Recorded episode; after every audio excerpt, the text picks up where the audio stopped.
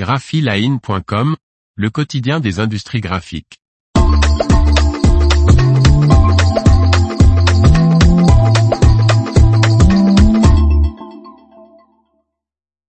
Le patrimoine du musée et atelier de Bordeaux va-t-il partir à la déchetterie?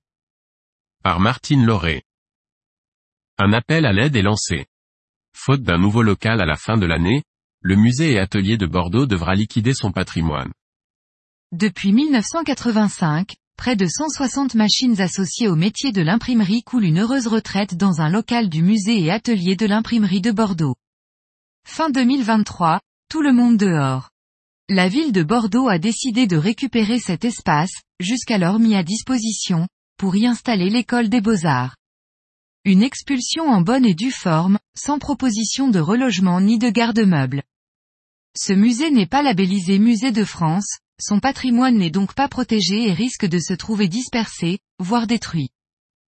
L'association AmiTime, Amis des techniques et de l'histoire de l'imprimerie, créée en 1980 par Claude Chafteau, gère ce musée installé sur le site d'un ancien atelier de torréfaction de café situé à Bordeaux.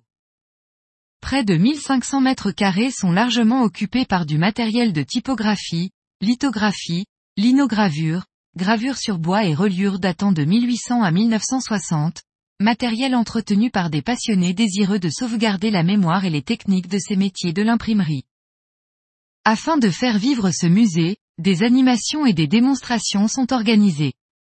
On peut y voir par exemple Simone, une presse à arrêt de cylindre de 30 tonnes, seule survivante d'une série de sept grandes presses construites au début du XXe siècle.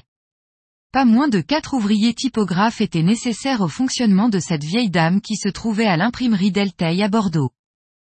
Le hangar qui abrite le musée a, de plus, été dernièrement vandalisé. La toiture est endommagée mettant en péril le matériel et interdisant toute poursuite des visites. L'Amitime lance d'or et déjà un SOS auprès de ses sympathisants afin de trouver une solution pérenne pour que le musée puisse continuer à vivre. L'information vous a plu n'oubliez pas de laisser 5 étoiles sur votre logiciel de podcast.